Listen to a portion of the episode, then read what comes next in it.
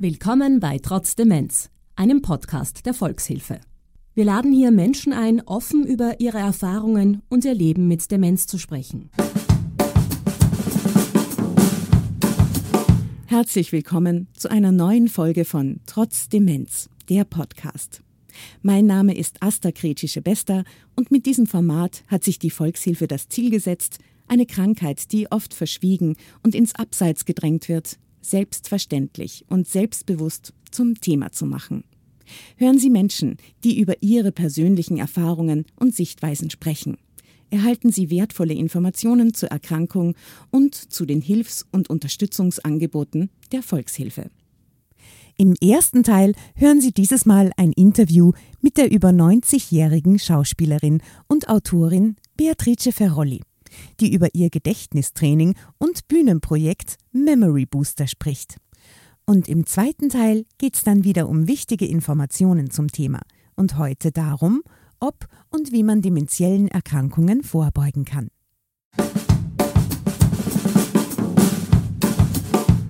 Dementielle Erkrankungen können sich bereits Jahrzehnte vor dem Auftreten erster Symptome entwickeln.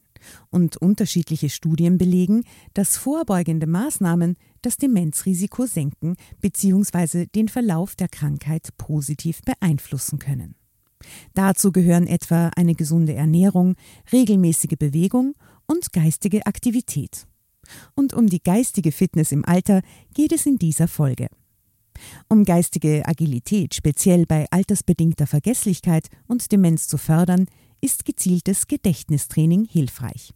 So ein Training kann zum Beispiel aus dem Wiederholen und Anwenden von bereits früher erworbenem Wissen bestehen, wozu sich besonders gut Gedichte oder Musik eignen. Dies kann positiv zur Erhaltung von Alltagskompetenzen beitragen.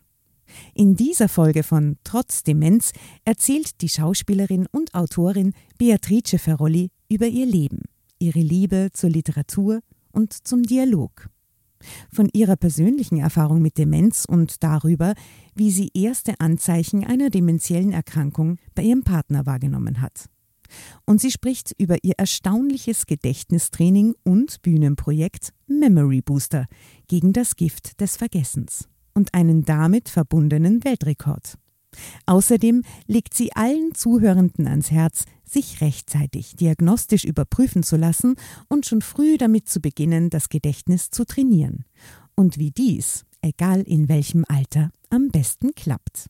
Ich freue mich heute, die Schauspielerin und Schriftstellerin Beatrice Ferrolli begrüßen zu dürfen, die ich kürzlich als Fürsprecherin für das Thema Demenz kennenlernen durfte und die mich zu einer ganz besonderen Veranstaltung mit dem Titel Memory Booster gegen das Gift des Vergessens eingeladen hat. Bevor wir jetzt gleich mehr über dieses Projekt hören, liebe Beatrice, schön, dass Sie da sind. Würden Sie sich bitte ganz kurz vorstellen und uns ein bisschen über Ihren Werdegang und Hintergrund erzählen? Ah ja, ich äh, habe einen erlernten Beruf, das ist Schauspielerin. Bin mit äh, 16 Jahren unter Vorspiegelung falscher Altersangaben, weil das äh, war ich noch zu jung, habe ich mich älter gemacht, ins Reinhardt-Seminar eingetreten. Die zwei Jahre, die ich mich älter gemacht habe, die werden mir heute noch angerechnet von alten Kollegen nebenbei. Ich sage immer, du bist ja schon. Nein, war ich nicht. Äh, habe dann das Reinhardt-Seminar absolviert, gleichzeitig mit der Matura eigentlich, und war 15 Jahre als Schauspielerin in Deutschland und Österreich an verschiedenen Bühnen, Frankfurt, Wien, Karlsruhe, München und bin dann durch einen Wettbewerb des Nationaltheaters Mannheim, die einen Bühnenautor gesucht haben und vier Themen hatten, dazu gekommen, dass ich mir gedacht habe, das probiere ich jetzt einmal. Ja? Und habe ein Exposé geschrieben für ein Theaterstück, habe das eingereicht, da waren, glaube ich, 400 Bewerber und ich habe ich hab gewonnen als Dramatikerin was ich ja gar nicht war noch zu der Zeit. Mhm. Dann habe ich den Auftrag bekommen, das Stück zu schreiben. Das habe ich auch gemacht. Dann bin ich mit meinem damaligen Ehemann, der Theaterdirektor und Regisseur war vor allem, wir waren damals in Karlsruhe, bin ich nach Wien gegangen und da war wieder so eine komische Situation. Mein Mann sollte Regie führen im Parkring Theater und da saß der Direktor und hatte 30 Bücher liegen. Und sagt zu meinem Mann, schauen Sie, ich würde für jeden Österreicher, den ich uraufführe, eine Prämie bekommen. Ich könnte das Geld dringend brauchen. Es ist kein Stück dabei, das ich spielen kann. Und mein Mann ist dann zu einer Besprechung mit ihm hinter irgendeine Tür gegangen. Ich habe mir diese Bücher da kurz angeschaut und habe dann zu Hause zu meinem Mann gesagt, so ein Stück schreibe ich auch. Und er sagt, ja, dann mach das doch. Ne? Und ich habe mir gedacht, also gut, habe mir kurz überlegt, ein Thema, weiß ich gar nicht mehr, was das war, eine Dreier- oder Vierer-Beziehungsgeschichte und habe da in glaube ich, drei oder vier Tagen ein Theaterstück geschrieben. Okay, wow. Mein Mann hat sehr gelacht und dann ist er damit zu einem Verlag gegangen und hat gesagt, meine Frau schreibt Theaterstücke. Und in dem Moment war ich Dramatikerin, lustigerweise. Und dann kam wieder so eine Wettbewerbsgeschichte. Und da war ich dann schon ein bisschen mutiger und da habe ich dann ein Stück eingereicht und die haben das genommen, haben mich eingeladen und haben gesagt, wollen Sie unsere Autorin werden? Mhm. Da habe ich gesagt, ja sicher.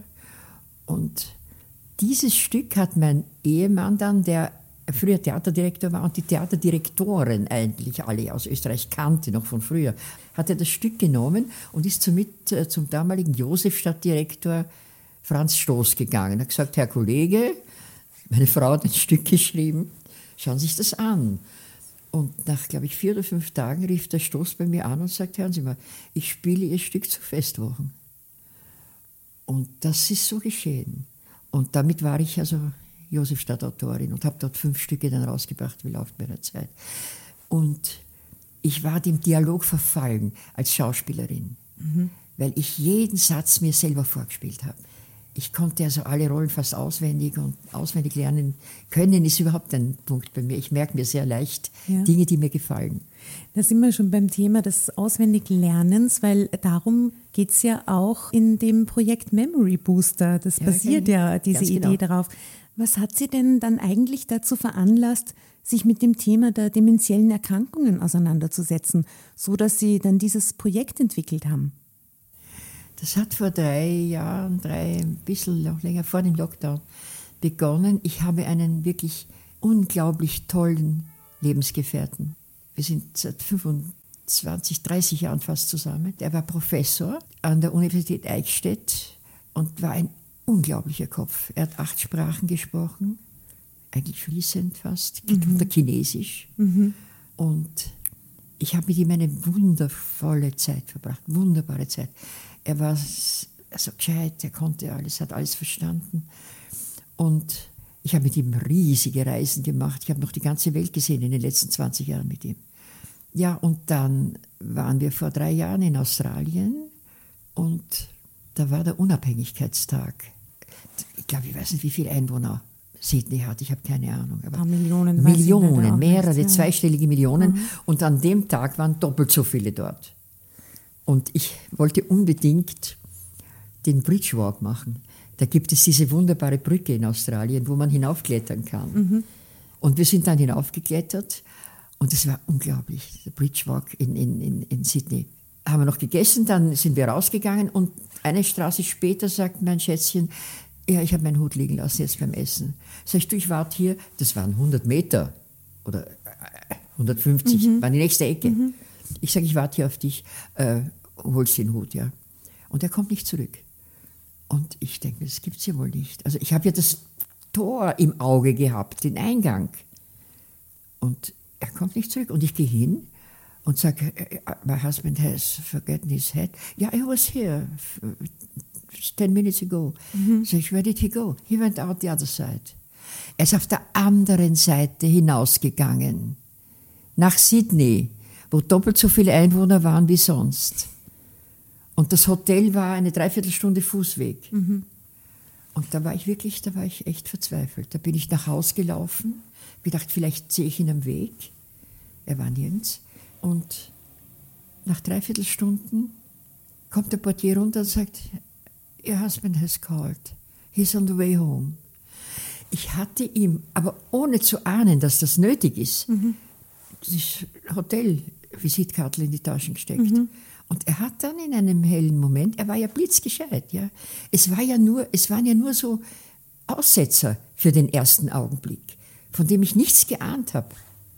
Und ich habe gesagt, mein Gottes Willen, wo warst du? Ach Schätzchen, es tut mir leid, ich bin auf der falschen Seite raus. Das wusste er dann. Mhm. Und das war so ein Richtzeichen für mich, ein erstes. Da habe ich gedacht, das gibt's ja nicht. Was ist los mit ihm? Und dann das Zweite war, wie wir zurückgeflogen sind von Sydney, hatten einen Nachtflug gebucht und er sagt im Flugzeug, bevor wir uns gesetzt haben, äh, Schätzchen, wo übernachten wir heute? Was haben wir für ein Hotel? Und ich sage, Mickelchen, wir sind im Flugzeug, wir fliegen über Nacht nach Hause. Ach so. Es waren so kleine, kleine Dinge. Und dann hat sich das mehr oder weniger schleichend, muss ich sagen, verstärkt. Mhm. Und dann kam natürlich, auch in mir natürlich, habe ich gedacht, ja, Alzheimer, Demenz, habe ich ihn zu einem Arzt geschickt, geschleift, eigentlich in Ingolstadt. Und der sagt dann, ja, kann man nichts machen. Er kann ein paar Übungen machen, um es zu verzögern, aber es ist nicht, es ist nicht aufzuhalten. Und das ist heute noch der Stand der Wissenschaft, leider. Aber wie man auch weiß, kann man tatsächlich den Verlauf der Krankheit positiv beeinflussen durch Gedächtnistraining und Gedächtnisübungen. Also soweit ich mir das habe erklären lassen, ist es so, dass man nichts mehr dazufügen kann an Erinnerungen, aber dass man das, was schon an Erinnerungen da ist, Sprechen. sich sehr wohl dem bedienen genau. kann, weil das Langzeitgedächtnis ja oft sehr, sehr lange noch ja. sehr gut funktioniert. Ja. Äh, und ich glaube, das ist also die Basis dann von, von Ihrem Projekt, das Sie gestartet haben, ne? dieses Langzeitgedächtnis. Aber es ist in seinem Fall, ich meine, wenn es einmal ausbricht, eigentlich zu spät. Mhm. Und das möchte ich wirklich allen, die da irgendwie auch nur zuhören, ans Herz legen. Schaut euch rechtzeitig euren Status an. Das geht.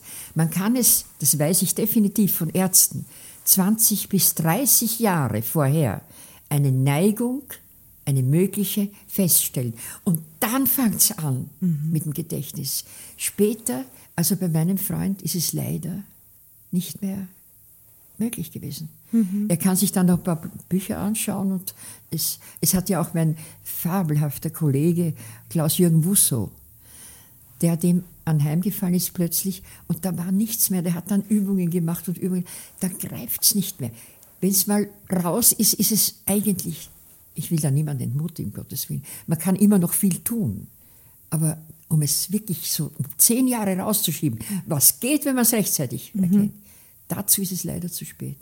Und was haben Sie da jetzt eigentlich genau gemacht? Weil das ist ja eine sehr äh, spannende Sache eigentlich. Ja, ich habe mir Bücher besorgt. Was macht man? Erstmal habe ich eine äh, liebe Freundin gefragt, die eine Psychiaterin ist. Habe ich gesagt, sag mal, bin ich eigentlich gefährdet? Das ist ja der nächste Gedanke, den man dann hat. Was ist mit mir? Und die sagte mir, ganz nett und reizend, dazu bist du zu alt. Dir passiert nichts mehr. Das wäre schon längst passiert.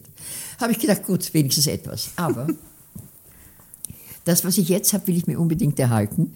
Und ich möchte versuchen, diesen Übungen, die ich da gesehen habe, etwas hinzuzufügen. Ich sage dir auch warum. Diese Übungen waren für mich, da gibt es Bücher, die haben wir alle besorgt, da kannst du die, die Obstsorten nach Größen ordnen, dann kannst du Haustiere nach ihrer Figur oder nach ihrer Nützlichkeit oder ich weiß nicht was. Dann kannst du Mensch, ärgere dich nicht spielen, Personenraten spielen. Da brauchst, da brauchst du eine Gruppe dazu. Mhm. Wo nimmst du die her? Hast du nicht immer, ja? Und diese Äpfelraterei und diese, diese, das sind sicher Übungen, die vielleicht sicher auch wirksam sind. Ich habe sie nicht ausgehalten, weil ich eine, einen anderen Bezug habe zu den Dingen. Als Schauspielerin, als Schreiberin liebe ich Literatur. Und ich liebe poetische Literatur. Mhm. Ich habe als Kind alle Balladen auswendig gekonnt. Also mit zehn haben wir müssen Bürgschaft, die Glocke, die, der, der, Ring des Polykrates, die Kraniche des Ibikus, also alles, was es gibt. Wir haben das runtergeleiert in der Schule. Ich habe es gern gehabt. Aber man hat wirklich den Inhalt und die Schönheit nicht so mitgekriegt, weil es im Deutschunterricht eben immer ein bisschen darum ging, kannst du es auswendig, bleibst stecken, bleibst dreimal stecken, kriegst du einen Zweier. Das waren die Kriterien damals. Ne? Mhm. Und jetzt habe ich mir gedacht, wenn ich mein Gedächtnis trainieren möchte, was ich möchte, weil ich will mir den Status, den ich habe, behalten, solange es geht, dann greife ich zu den alten Dingen zurück und lege mich so mal hin, einmal so am Nachmittag und denke mir, was ist eigentlich, kann ich eigentlich die Bürgschaft noch?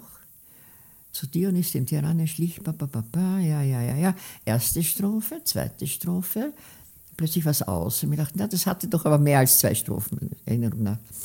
Und denke mir, ist wurscht, habe ich einen Schiller zu Hause? Ja, irgendwo nachher. Jetzt mache ich mir ein Butterbrot und einen Kakao. Und während ich das Butterbrot, fiel mir die dritte Strophe ein. Nach einem Abstand war es wieder da. Und das hat mich schon fasziniert, dass dieses Vergessen nicht bindend ist, dass das nicht ein Urteil ist. Dann vierte, fünfte ging wieder, sechste hackt wieder. Ich dachte, so Frau, jetzt lass dir Zeit. Die kommt, die kommt, die kommt. Und dann kam sie auch. Also das Gedächtnis ist ein unglaubliches, äh, äh, äh, wie soll ich sagen, Ding zum Spielen. Das ist zum, zum, ein Instrumentarium. Und Sie haben es wieder herausgefordert in diesem Moment. Und ich habe es herausgefordert. Mhm. Und es hat mir Spaß gemacht. Mhm. Dann kam also die Bürgschaft. Dann habe ich gedacht, wie ist es eigentlich mit Merlkönig? Den hatte ich doch auch mal mhm. drauf. Ah, warte mal, ah, wer reitet so spät durch Nacht und Wind? Und wenn eine Zeile weg war, habe ich mich ein bisschen abgelenkt. Und ich muss dir sagen, ich musste wirklich nie nachschauen eigentlich. Es war noch da. Mhm. Es war noch irgendwo. Und da habe ich mir gedacht, so, was ist mit den späteren Gedichten, die ich mir später angeschaut habe? Ich habe immer wieder was gelesen, ich hatte immer wieder Lesungen und bei mir ist es so, dass etwas Lyrisches, das sich reimt, sich sehr leicht festsetzt und ich es merke. Ich hatte aus Dichterlesungen, aus dem Unterricht, ich muss dazu sagen, ich habe 40 Jahre lang an der Musikuniversität unterrichtet, und zwar Sprechunterricht und Schauspiel. Und im Sprechunterricht habe ich so Balladen hergenommen, Gorm Grimme, äh, ich weiß, Brücke am Tee und alles diese schönen Dinge. Und dann mir, was kann ich denn da noch?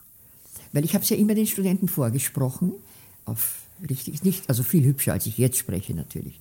Wann treffen wir drei wieder zusammen um die siebente Stunde am Brückendamm, ja, damit die beim Singen anständig reden, weil ich war an der Musikabteilung. Und wenn du singst, dann musst du es richtig gut formen, die Worte, dass man es versteht. Man versteht es dann auch noch nicht, aber besser, so gut es halt geht. Mhm. Und habe ich die wieder raus zurückgeholt, die Gedichte. Dann habe ich mir gedacht, ich habe doch so gut Kästner gekonnt. Wie geht denn das? Äh, äh, das Maskenball im Hochgebirge oder eines Tages war sie wieder da und sie fände ihn bedeutend blässer. Wieder ein bisschen was anderes gemacht, dann war die fünfte, sechste, siebte Zeile wieder da. Und dann habe ich gedacht, das ist doch schön, das mache ich jetzt weiter. Und das rate ich jedem, der gerne liest oder gern Gedichte hat. Schaut es euch an, lest zwei, drei Zeilen, vier, das merkt man sich noch. Dann schau mal, mach was anderes, geh bügeln, geh spazieren. Schau, ob du es noch kannst. Mhm. Und dann nimm die nächsten Zeilen. Aber Sie haben es ja dann nicht nur für sich selbst wieder wiederholt und geschaut, ob es noch da ist, quasi, ja. und gespielt damit, wie Sie gesagt haben, äh, sondern Sie haben dann beschlossen, Sie stellen sich mit dieser Fähigkeit, die Sie haben, ja. auf die Bühne ja. und machen quasi einen Rekordversuch, wenn man ja, so will, damit. Ja, das hat mir, das hat mir eigentlich eine Freundin gesagt, sag ich, du, das ist, ich möchte das so gerne mal irgendwie, irgendwo an Leute bringen, die dann sich irgendwie versuchen, ein Beispiel zu nehmen, die sich den schönen Dingen widmen und dann dabei gleichzeitig Gedächtnis schulen. Die sagen, du, wie, wie, was kannst du alles? Wie lange kannst du das? Sag ich, ja, ein, zwei Stunden sicher. Dann sagt sie, du könntest dir einen Weltrekord aufstellen. Da habe ich gedacht, das ist lustig. Und habe bei Guinness gefragt und die haben gesagt, äh, sie haben die Kategorie nicht, aber sie konzidieren mir, dass ich es mache. Mhm. Ich kann sagen, es ist ein Weltrekord, sie werden keinen Einspruch erheben. Und wenn es mehrere sind, nehmen Sie es vielleicht auf. Also ich warte jetzt darauf, dass mich jemand überbietet, weil den überbiete ich dann noch einmal. Man könnte das quasi in Altersklassen dann stufen. Ja, ich habe gesagt, ja, mit 90 plus. Ich weiß nicht, was soll es bedeuten, dass ich so traurig bin. Ein Märchen aus uralten Zeiten, das geht mir nicht aus dem Sinn. Die Luft ist kühl und es dunkelt und ruhig fließt der Rhein. Der Gipfel des Berges funkelt im Abendsonnenschein. Die schönste Jungfrau sitzt dort oben wunderbar. Ihr goldenes Geschmeide blitzet, sie kämmt ihr goldenes Haar. Sie kämmt es mit goldenem Kamme und singt ein Lied dabei. Das hat eine wundersame, gewaltige Melodie. den Schiffer im kleinen Schiffe. Er greift es mit wildem Weh. Er sieht nicht die Felsenriffe, er schaut nur hinauf in die Höhe. Ich glaube, die Wellen verschlingen am Ende Schiffer und Kahn. Und das hat mit ihrem Singen die Lorelei getan. Heinrich Heine.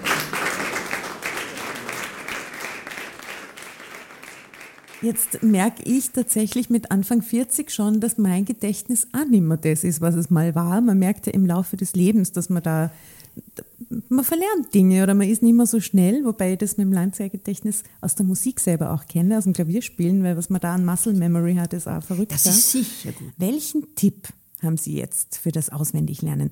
Jetzt auch aus ähm, Ihrer Schauspielerinnenerfahrung heraus. Ja. Das ist ein Pro-Tipp. Ja, also ich persönlich habe ein äh, Gedächtnis für Bilder.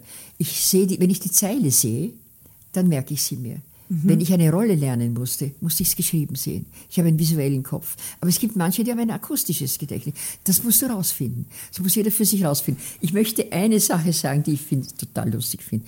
Ich habe einen sehr lieben Freund, mit dem ich Lesungen mache. Der ist aber kein Schauspieler, der ist Oberarzt im AKH. Professor Hugo Rüdiger. Und der hat eine Technik, der nimmt sich ein Gedicht, er ist Jogger. Er ist über 80, 86 sowas.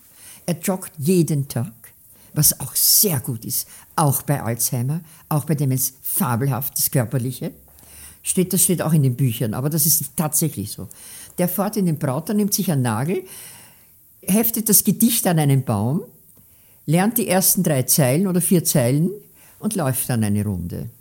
Dann kommt er zum Baum zurück, dann schaut er, ob er das noch kann. Das kann man meistens. Man kann es auch mit zwei Zeilen machen. Man kann ganz klein anfangen. Das geht. Und je mehr man macht, desto besser geht es. Dann nimmt er die nächsten paar Zeilen. Dann rennt er wieder eine Runde, schaut, ob er sie noch kann. Wenn er sie nicht kann, muss er noch eine Runde rennen, bis er sie kann. Und dann hat er so ein Gedicht von vier Strophen eventuell. Bei einem Joggingausflug, hat er die dann im Kopf. Das ist eine sehr gute Methode, weil es beides trainiert gleichzeitig. Also ich gebe das wirklich zu, lege das ans Herz. Und lesen oder hören, vielleicht auf ein Handy sprechen, wenn man ein akustischer Typ ist, und drei, vier Zeilen und dann immer die nochmal sagen. Das kann man beim Bügeln, das kann man beim, ich meine, beim, Kochen, das kann man immer. Mhm. Oder vorm Einschlafen. Jetzt haben Sie uns schon ganz äh, viele Tipps quasi gegeben äh, und, und auch quasi essentielle Tipps, was das Gedächtnistraining betrifft im Alter, dass man das einfach weitermachen soll, dass man das nutzen soll, was schon da ist auch. Ja. Ähm, was würden Sie gern noch abschließend zu dem Thema unseren HörerInnen sagen? Ich würde euch Leute, bitte, setzt euch hin, nehmt euch Gedichte, die euch gefallen. Das ist wirklich mein persönliches Anliegen. Das kann sein ein Erich Kästner, ein Riegelnatz, ein Morgenstern. Das kann ein Goethe, ein Schiller, ein Shakespeare sein. Das ist egal. Schaut euch's an und lebt mit den Figuren mit. Jede Ballade hat einen Anfang und einen Schluss. Das schließt sich. Lebt euch rein in die Dinge und denkt euch, wie die Leute reagieren. Und wenn was dramatisch ist, dann sagt euch dramatisch vor. Macht euch selber ein Theater vor. Macht euch ein Kasperl vor. Dann könnt ihr es euch leichter merken. Das ist ein sehr schöner Tipp, den werde ich mir auch merken. Äh, liebe Beatrice Ferrolli, vielen Dank, dass Sie sich heute Zeit genommen haben, dass Sie da waren. Ähm, ich wünsche Ihnen ja, alles sehr, Liebe. Sehr gern gemacht. Sehr gern. Und Beatrice hat auch eine Webseite. Wir verlinken das dann auch in den Show Notes, wenn es dann quasi zum nächsten Rekordbrechen wieder geht oder zur ja. nächsten Veranstaltung, ja. die Sie ja sicher wieder machen werden. Memory Booster. Wir verlinken alle Informationen zu Beatrices Projekten. Schön, dass Sie da waren. Danke. Danke auch, Papa. Alles Liebe. In unserem Infoteil geht es dieses Mal darum, wie einer dementiellen Erkrankung vorgebeugt werden kann. Im Mittelpunkt stehen dabei präventive Maßnahmen, bereits ab der Mitte des Lebens, rechtzeitige Diagnostik und geistige Fitness im Alter. Durch die Fortschritte in der Forschung ist heute bekannt, dass sich Demenzerkrankungen bis zu 30 Jahre vor dem Auftreten der ersten Symptome entwickeln können. Studien belegen, dass vorbeugende Maßnahmen das Demenzrisiko senken bzw. den Verlauf der Krankheit positiv beeinflussen können. Um die geistige Fitness im Alter zu bewahren, sollte man jedenfalls gezielt auf einige Risikofaktoren achten.